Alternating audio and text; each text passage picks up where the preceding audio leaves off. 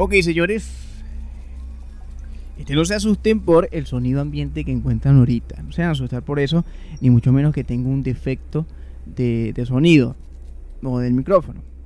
Es que simplemente ahorita me encuentro en la cabina de una nave espacial llamada Green Dragon de la NASA.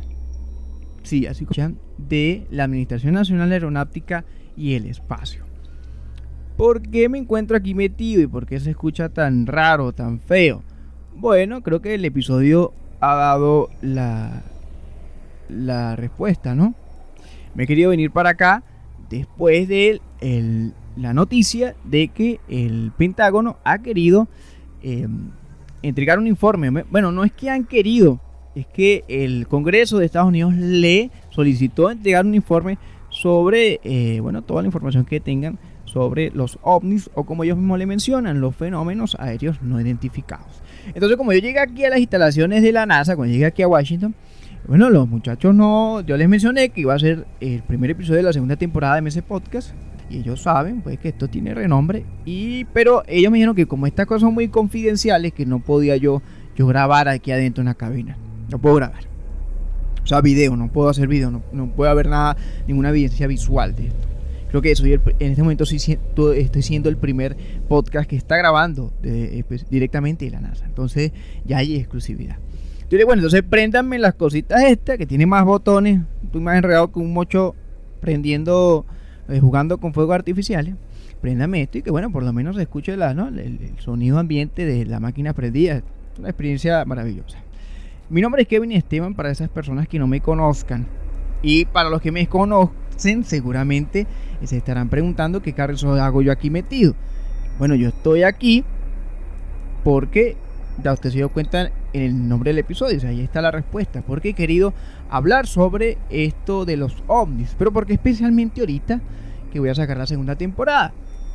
Pues porque eh, creo que la cuestión de los ovnis ha, entrado mucho en este tiempo con nosotros, pero de alguna manera u otra se ha como distorsionado. Hemos tomado como otras, otros conceptos reales de lo que es. Entonces he querido estudiar esto para las personas que quieran eh, ver la experiencia que he tenido aquí, se pueden ir para mis redes sociales. Porque si me van tomar fotos. Entonces usted puede entrar para allá para Podcast MS en Facebook y usted puede ver las fotos que tengo yo aquí en las instalaciones de la NASA. Y también puede verlo en Instagram, de igual manera Podcast MC, y también puede ver allí las fotos de esta gran experiencia.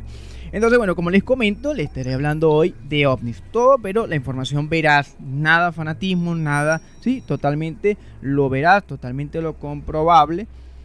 De igual manera, esperando el informe que va a dar el Pentágono a lo que sería el Congreso. Yo totalmente me encuentro en este momento totalmente feliz de volver a comenzar eh, este proyecto, arrancar con esta segunda temporada. Espero que usted en su casa también esté contento de que haya de alguna manera u otra vuelto. Así que colóquense cómodos, señores. Y nada, vamos a empezar de una.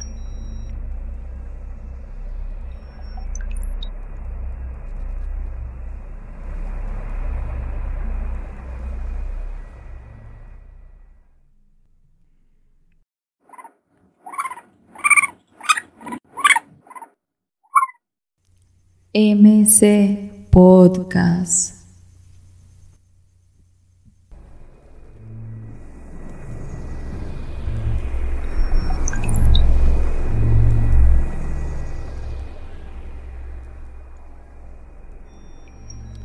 Así es, señores, MC Podcast.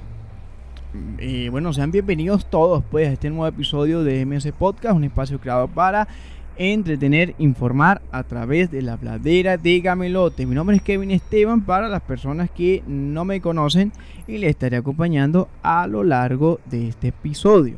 Les recuerdo que ustedes nos pueden escuchar en cualquier plataforma de audio que usted quiera, en cualquiera y también notificar de que estamos en YouTube. Así que aprovecharé el momento para invitarle a que pase por allá y bueno, nos busque en nuestro canal como MS Podcast y se suscriba. Sí, sabe que es totalmente importante que usted se suscriba y le dé a la campanita. Bueno, eh, bueno, como les comenté anteriormente, el día de hoy estaremos hablando sobre esos avistamientos de ovnis que, que han sido históricos, pero a pesar del tiempo que ha transcurrido se, man, tienen o se siguen manteniendo totalmente relevantes a pesar del tiempo.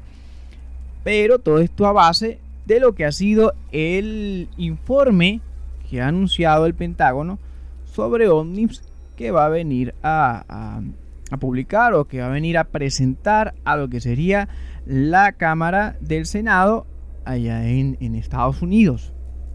¿Sí? Como si fuera un estilo de rendición de, de rendimientos de cuentas. Ahora, yo quiero partir sobre eh, refrescar un poco lo que son los conceptos de todo este tipo de cosas a la hora que se va a tratar, porque tal vez sea un poco complicado, pero siento que de alguna manera se han eclipsado los conceptos de esto. Y nosotros de una manera u otra, no sé, nosotros eh, nos vamos en un viaje, ¿no? Vamos a empezar por lo más basiquito. ¿Realmente qué es un ovni? ¿Sí? Para no hacer la vida tan difícil, el concepto de un ovni, en resumen, es un objeto volador que parece o se mueve de forma diferente a cualquier otra aeronave usada muy bien por Estados Unidos o cualquier otro país extranjero. Eso es un ovni.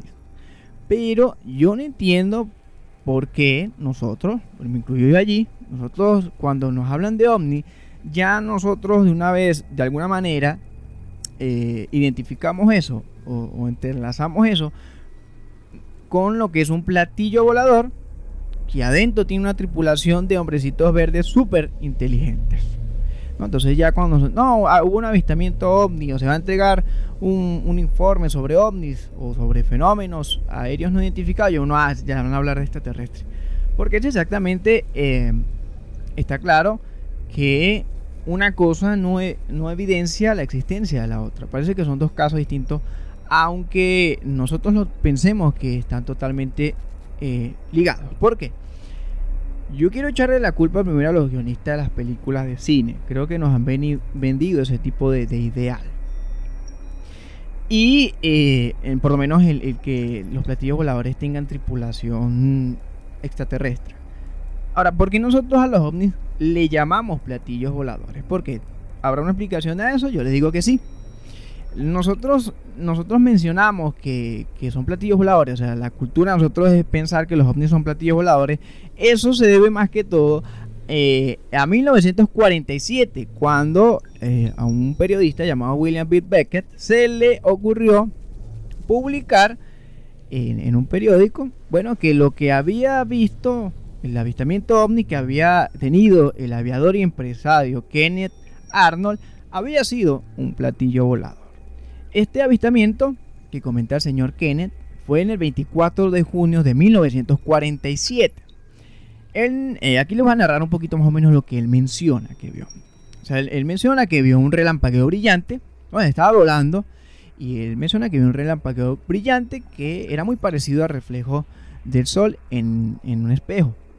Él pensó que podía haber sido otra aeronave pero al darse cuenta simplemente vio un, modelo de avión, un DC-4 a su izquierda solamente. Entonces menciona que 30 segundos después de ver el primer relampagueo, observó una serie de reflejos brillantes en la distancia a su izquierda al norte del monte Rainier. Recordemos que es un relato de un aviador y ellos detallan mucho todo, ¿no?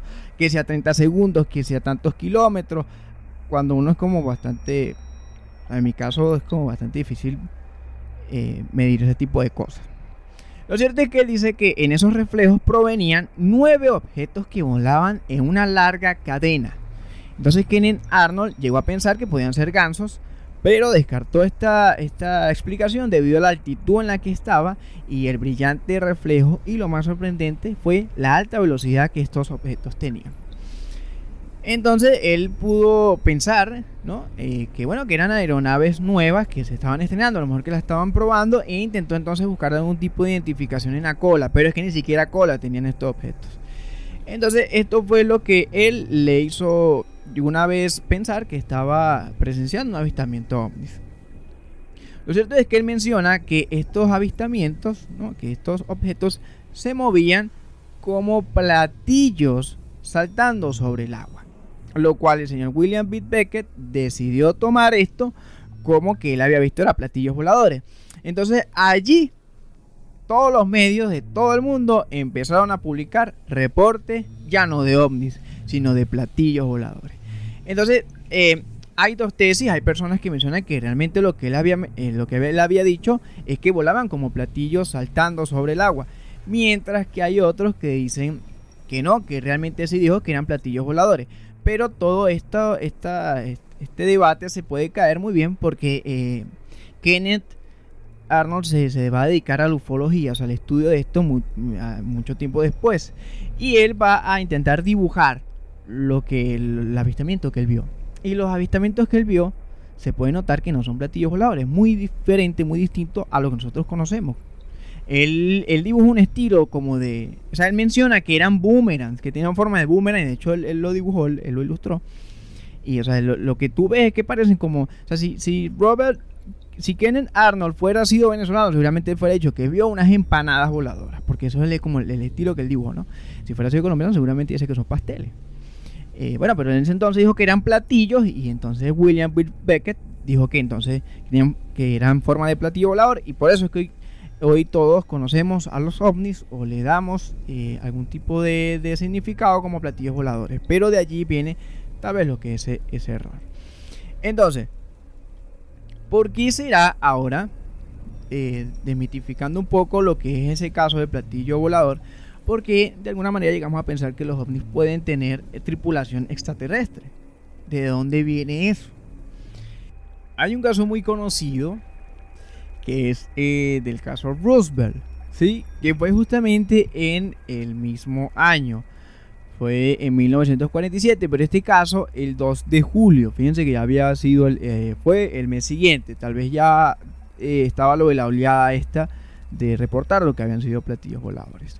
Lo cierto es que se comenta que ese día en Roosevelt se estrellaron dos, dos platillos voladores y que bueno, que estos también tenían eh, allí eh, tres tripulantes, como que era tres o, seis tripulantes. Lo cierto es que se comenta que el gobierno tenía, tuvo manejo de esto y que allí, estaban teniendo, o sea, agarraron estos restos de estos platillos voladores pues para hacer estudios eh, y a los a estos extraterrestres o a estos seres pues hacerles autopsia y estudiarlos. Todo para saber lo que era la tecnología alienígena y todo lo demás. Lo cierto fue que en 1994 se cae totalmente todo este mito de los supuestos hombrecillos verdes, la tripulación extraterrestre, en un supuesto platillo volador, cuando el gobierno de Estados Unidos eh, reporta o confirma a través de, unos documentos desclasificados, bueno, que esta, esta historia fue inventada eh, para ocultar lo que era una verdadera historia de espionaje. ¿Qué es lo que sucedía? En ese momento estaba ya entrando lo que era la Guerra Fría entre la Unión Rusa Soviética y Estados Unidos. Entonces, para poder espionar cuáles eran, qué innovación tenía el, el otro país o el rival, pues usaban estilos de espionaje. En este caso, Estados Unidos intentó a través de un globo meteorológico intentar ir a intentar espionar lo que era el adelanto tecnológico bélico de Rusia. Pero parece que las cosas no le salieron como, como fue, entonces se cayó este globo allí en la zona de Roosevelt y ellos, para de ninguna manera u otra, eh, quedar eh, abatidos, se puede decir, con información de que estaban espionando, ¿sí? para que se, no, se, no se cayera la, para que siguiera la confidencialidad de que ellos estaban haciendo un tipo de espionaje a lo que era la Unión Rusa Soviética, pues decidieron seguirle el hilo de que allí lo que había caído era un platillo volador y que había una tripulación extraterrestre y que pues ellos estaban haciendo estudios, pero eso hasta ahora está totalmente eh, es totalmente falso. Ahí lo que pasó realmente fue un, un intento de espionaje frustrado. Eso fue lo que sucedió en Roosevelt. Pero esto son cosas que de alguna manera las, personas que son muy fanáticas a lo que es eh, todo esto de, teorías de conspiración y toda esta cosa, cada vez reviven más y buscan teorías de que esto es totalmente cierto, de que Estados Unidos sí tiene esos platillos voladores y que sí tiene estos hombrecillos grises o verdes, en todo caso extraterrestres, y que de hecho están en este caso hoy actualmente están en el área 51, lo que conocemos como el área 51. Eh, esto es un, relato, una, información que ha tomado bastante, bastante, bastante impulso, bastante fuerza, pero vamos a realmente eh, pues, a ver realmente qué, qué sucede en esto. O sea, qué hay detrás de todo esto. Porque llegamos a pensar de que Estados Unidos pueda tener ¿sí? Eh, algún tipo de, de tecnología alienígena. O en este caso, extraterrestre. Lo cierto es que el Área 51 fue fundada en 1955 cuando ya estaba en pleno apogeo que era la Guerra Fría, como le estoy comentando, y pues ya sabemos, como le mencioné anteriormente con el caso Roosevelt, en este tiempo lo que era la, Unión Rusa Soviética y lo que era Estados Unidos manejaba muchos métodos de espionaje para poder eh, darse cuenta. Por eso es que se llama Guerra Fría. ¿Por qué la Guerra Fría? Porque era simplemente amenazas que eh, que ellos eh, de alguna manera u otra como que se mostraban, ¿sabes? Mira, nosotros tenemos, bueno, sacamos esta arma nuclear y esto puede, eh, el que se asome, se meta con nosotros, uno de estos y listo, y entonces el otro ya tenía la responsabilidad de mostrar algo mucho más fuerte. Por eso se llama Guerra Fría, simplemente era como una manera de, de, de querer someter al otro. Entonces, para ellos poder hacer esto, tenían que hacer eh, algunos tipos de casos de espionaje, sesiones de espionaje para poder darse cuenta de qué, en qué estaba trabajando el otro y, manejar totalmente toda confidencialidad de que, bueno, esto era muy por debajo de la mesa, ¿sabes? Como que aquí no está pasando nada, pero por dentro estamos armando toda una artillería. Y esto es lo que sucede con el Área 51. El Área 51 es creado en este, en este momento. Es un área súper grande, conocida también como Groom Lake, que queda al sur de Nevada, del estado de Nevada en Estados Unidos. Entonces, este, bueno, como les comenté, allí se hace pensar, ahora se pide, se cree que todos estos tipos, esto, todo, o sea, el caso de Roosevelt, pues se trasladó a lo que es el área 51, y pues que allá hay, hay, se está haciendo un estudio de todo lo que es esta tecnología alienígena. De hecho, hasta hay un señor llamado Robert Lazar, o Bob Lazar, mejor conocido como Lazar, que él asegura que esto es cierto. De hecho, él dice que él trabajó allí muestra un carnito, duró como un año y que bueno, que una de sus actividades era poder estudiar la, tecnología alienígena utilizando lo que es la ingeniería inversa.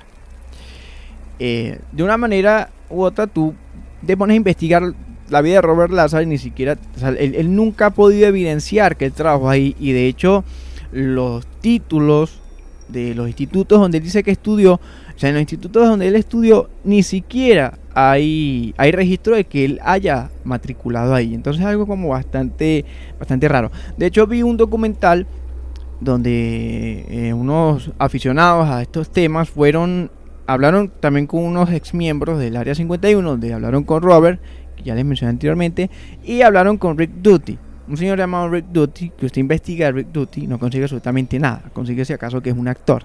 Entonces, claro, está bien, porque uno se coloca a investigar el área 51 y lo cierto es que hasta el 2003 es que se empezó a saber un poquito más, pues no sabía absolutamente nada de eso, porque eso es un desierto, eso, eso es un lugar súper desolado, ¿no? Eh, que tiene una seguridad súper amplia, o sea, súper amplia, nadie puede entrar, entrar allí y, y bueno, hasta el 2013 fue que se empezó a saber más o menos qué era y bueno, fue porque mismo Estados Unidos, el gobierno de Estados Unidos quiso de, desclasificar algunos documentos como confidenciales y pues confirmar que existía el Área 51, pero que se utilizaba como campo de pruebas y de entrenamiento de la Fuerza Aérea. ¿Sí? Entonces ella fue eh, creada allí para eh, realizar lo que era, eh, bueno, en este caso más que todo lo que es la pruebas, pruebas aéreas, pruebas, en este caso, como mencionó anteriormente, creando aviones, creando aviones, porque de hecho tiene un, gran, no, un, gran espacio para hacer pruebas eh, de aviones espías. De hecho allí salen modelos muy reconocidos hoy, como es el A12, como es el Oscar, como es el eh, sigiloso F-116, o sea, hay hay un sinnúmero de aviones espías que han nacido justamente del seno del Área 51, que eh, pues se elevan muy alto, no son captados por los radares. Todo esto con motivo de que, como le mencioné anteriormente, todo el fin de esto era para poder espiar, en este caso, lo que era la Unión Rusa Soviética. Eh, ¿Por qué motivo entonces, no? Eh, bueno, se habrá creado el mito de que allí y, ha tomado tanta fuerza, pero lo peor del caso es que toma una fuerza inmensa de que allí lo que hay es eh, un, estudio de tecnología extraterrestre. ¿Por qué? Bueno, más que todo es porque em, estamos hablando de, que hacían pruebas de aviones.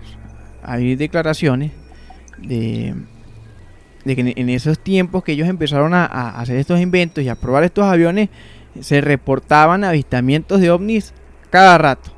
Imagínense, por lo menos cuando estaban, según menciona el coronel Hook Slater, Slater sí, que fue comandante allí, él menciona que por lo menos cuando estaban probando el, el A12, el Oscar, él realizaba 2.850 vuelos de prueba. Imagino que diario. Entonces, imagínense.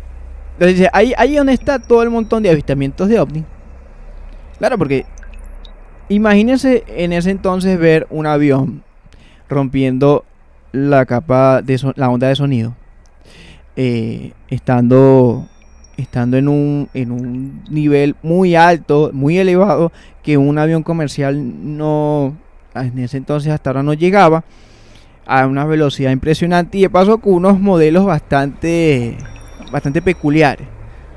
Obviamente, eh, usted puede pensar que es un ovni. De hecho, eso pasaba con las personas, o sea, las personas que, iban a los aviones, eh, por lo menos los pilotos que iban en, aviones comerciales, cuando veían estos aviones súper bravísimos, gritaban como locos y una vez decían a la torre de control que eh, estaban, habían tenido un avistamiento de ovni. Lo que cuando llegaban, aterrizaban y todo, pues les comprometían a, no decir nada porque sabían que eran experimentos justamente del área 51. Eso es lo que realmente pasa allí. Ok, entonces vamos a organizarnos un poco en este momento, en esta parte del episodio, para saber un poco, o para volver a, ubicarnos exactamente qué es lo que estamos comentando. Primeramente, comentamos o hablamos de el caso de cómo se pudo pudimos nosotros de alguna manera enlazar lo que es un platillo volador con lo que se trata un ovni, ¿no? Y cómo el día de hoy, pues todo lo que se comenta y se dice que es un ovni para nosotros tiene totalmente relación con un platillo volador. Eh, después hablamos de ese caso Russell, caso de, estos supuestos platillos voladores que se estrellaron en Russell y que bueno, llevaban tripulación alienígena y que bueno, Estados Unidos hasta la fecha de hoy pues tenía esos, esos cuerpos allí, esas naves con las cuales estaba haciendo unos estudios y todo lo demás. Ya nos dimos cuenta con el pasar del tiempo que el mismo Estado eh, el mismo Estados Unidos tomó la decisión al desclasificar estos documentos, publicarlos y decir pues que eh, esto fue una estrategia que ellos usaron para poder ocultar todo lo que era un plan de espionaje, el cual se iba a ver descubierto si no inventaban este, pues, este cuento de que allí había aterrizado o se había estrellado lo que era eh, una nave, un platillo volador con tripulación extraterrestre. Y después hablamos, o anteriormente, hace poco, estaba hablando del Área 51, pues que no se sabía nada hasta el 2013. Y pues se pensaba que estas naves, que supuestas naves que se habían estrellado en, Russell, pues estaban allí y estaban, eh, estaban haciendo un total estudio y estaban haciendo autopsia de lo que eran la, ¿no? las personas o los, seres que, que, eran tripulantes de estas naves. Pues ya nos dimos cuenta que no es cierto que realmente lo que se llevaba ahí era eh, la creación de aviones espías que pudieran volar sin ser tomados en cuenta por los radares, eh, que tuvieran una elevación máxima y así pues poder tener mucha eh, confidencialidad a la hora de poder entrar a un país enemigo, un país rival y poder notar cuál es, era su adelanto tecnológico bélico. ¿Sí? Eso es lo que hemos estado conversando aquí. Ahora, fíjense, llegamos entonces a lo que sería el 2017 y lo que sería el 2019, donde el señor eh, Jeremy, se llama Jeremy Campbell, si no me equivoco, eh, publica un video. Sí, Jeremy Campbell, es documentalista, de hecho él ha hecho muchas, muchos documentales, válgame la redundancia, de, de ovnis. De hecho él habló con, con, con el señor que estaba mencionando anteriormente, el señor Robert Lazar, él le hizo también un documental donde él supuestamente explica que él estuvo ahí en el área 51 y, y pues que él vio platillos voladores y cuerpos de aliens y todo lo demás. Y bueno, él publicó unos videos en internet donde eh, pues sale un destructor en, lo que es visión nocturna captando este destructor de la Armada de Estados Unidos, por supuesto, eh, captando lo que sería observando lo que serían unos objetos voladores. En este caso eran, eran pirámides, pirámides voladoras. en este caso eso. Y también eh, publica otros videos que son tres objetos, creo que son tres objetos, que tienen forma como de esfera o de bellota y parecen hasta dirigibles metálicos. Él publica estos videos. Y en el 2019 el mismo Pentágono de Estados Unidos termina probando de que estos videos son totalmente veraces, o sea que no hay ningún no, hay ninguna oportunidad de que sean un total montaje o que sean un fraude, como suele pasar con los videos de, de ¿no? Sino ellos, la institución, hizo un informe donde mencionó que si era totalmente cierto, eh, era totalmente veraz, que eh, esos videos que han captado la Marina de Estados Unidos en base a lo que han sido destructores, pues sí, sí, lo que sale allí realmente es cierto. La, afirmación de lo que son fenómenos aéreos no identificados. Entonces es interesante esto porque tal vez en todo el episodio me noté un poco escéptico. Pero no es eso. Lo que pasa es que también es importante. O sea, si queremos llegar a la realidad de que si esto es real, o, esto, esto, esto, es una realidad, lo que estamos viviendo de, estos objetos que vemos en, nuestro espacio aéreo, o si en dado caso es vida en, otro planeta, pues primero tenemos que apartar lo que sería toda la, la, falsedad, todo el fraude que se pueda eh, eh, llenar esto por fanáticos o por personas que les divierte tal vez generar ese tipo de, noticias y, de alarmas. Eh, entonces, para mí es importante ver cómo el, mismo, o sea, una institución del mismo Estado que nos desmintió o nos tumbó esa novela del caso Bruce, Russell, ahora nos esté diciendo que esto sí puede, sí, sí tienen total seguridad de que nos den la seguridad de que esto es veraz. Estos videos que, que, están, que en este caso fueron testigos la Armada. La Armada en base a lo que fueron los destructores. Entonces, parece ser que van a hacer un informe. Y lo van a presentar al Congreso de Estados Unidos. Un informe que habla exactamente de, los fenómenos aéreos no identificados. Em, así que el Pentágono creo que lo tenía que haber hecho el mes pasado. O si no lo tiene que hacer en este mes, que estamos en el mes, está corriendo ahorita el mes de junio, debería de presentarlo, creo que este mes debería presentar un informe. Entonces, por supuesto, genera mucha intriga porque estos tres videos que, se, que muestran o que mostró el documentalista Campbell, pues realmente imagino que guarda mucho más. Ellos guardan mucho más que esos dos videos.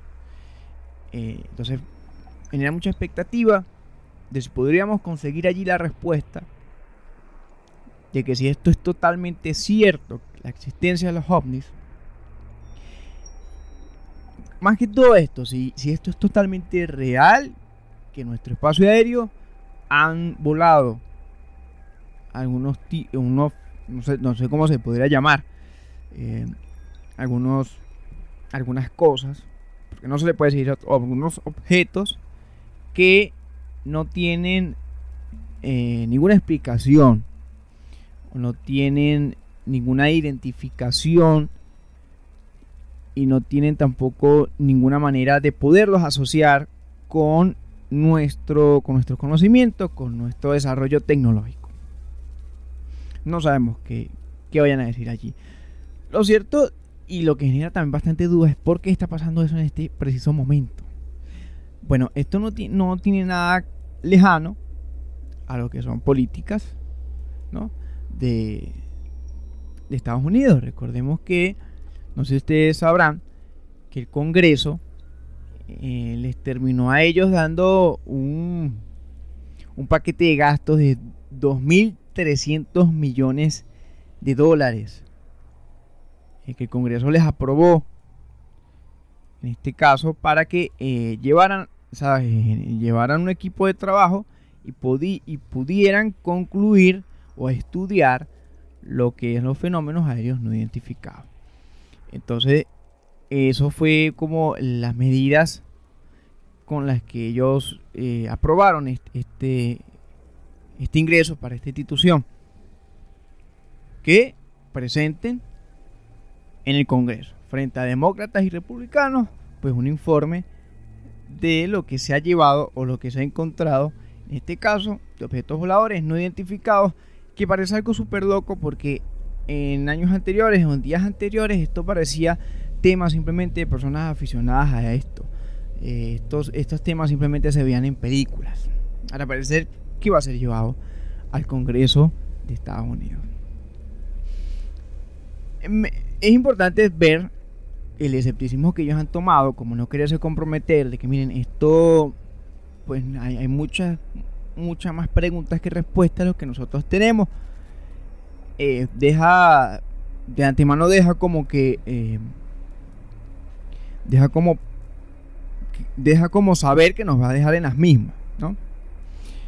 Pero aquí la pregunta es si de ser cierto que ellos nos lleguen a nosotros a reconocer a través del informe y detalles y documentos lo que son las apariciones de los ovnis, esto nos termine certificando que hay vida en otro, en otro planeta. Yo creo que no. Como les mencioné anteriormente, los ovnis no tienen nada que ver con eso reconocer que hay fenómenos aéreos no identificados en nuestro espacio aéreo no significa exactamente que estos vengan de otro planeta. Porque todavía son cosas que no sabemos si exactamente tienen tripulación. Si exactamente son creados por una inteligencia extraterrestre. Eso no estaría totalmente... creo que no lo podría confirmar el Pentágono, el informe del Pentágono en este momento sí, habrá muchas personas que, yo sé que van a como entrelazar eso, lo que es la relación ovni con lo que sería la vida extraterrestre. En todo caso, lo más seguro para mí, lo más seguro es que pues de alguna manera u otra terminen aprobando de que los ovnis son totalmente ciertos. ¿Por qué? Bueno, porque estamos claros de que lo que es esta institución donde estoy hablando, que es la NASA, y todas las demás instituciones son totalmente financiadas por el Estado. Y así como ellos aprobaron este, este gasto para poder conseguir eh, información, para poder conseguir, eh, poder tener un informe, ellos más que todo pues quieren conseguir respuestas claras. Y si en dado caso el Pentágono llega a entregar algún tipo de información que no cumpla las expectativas, va a hacer que el Estado de alguna manera le corte el financiamiento, les rebaje el financiamiento a lo que son estas instituciones. Y pues esto, ninguna persona que forma parte de, un instituto va a querer, porque obviamente allí hay nómina, allí eh, eh, pues eh, que suban el presupuesto, pues significa equipos nuevos, significa, ¿sabes?, estar bastante bien equipado. Entonces, es una incógnita total. Sin embargo, yo estoy totalmente a la espera de eso. Veremos a ver qué informe, qué nos tiene que aportar un organismo del mismo estado que nos ha dicho que ha usado lo que son historias de aliens, de platillos voladores, para, eh, para ocultar lo que ha sido tareas de espionaje, tareas de, de tecnología aérea Vamos a ver qué nos tendrá que decir, qué tendrá que decir lo que es un organismo de este estado, de este gobierno, ahora de manera seria y de manera entre comillas veraz. Señores, esto fue MS Podcast, el primer episodio, espero les haya gustado, espero haber aportado en algo. Es importante que recuerden que nos pueden visitar en cualquier plataforma de audio que quiera y también nos puede visitar en nuestras redes sociales como en Facebook y como en Instagram MC Podcast. Allí podrán ver mucho más contenido adicional de cada uno de los episodios. Eh, se les quiere bastante. Nos veremos entonces la otra semana. Hasta luego.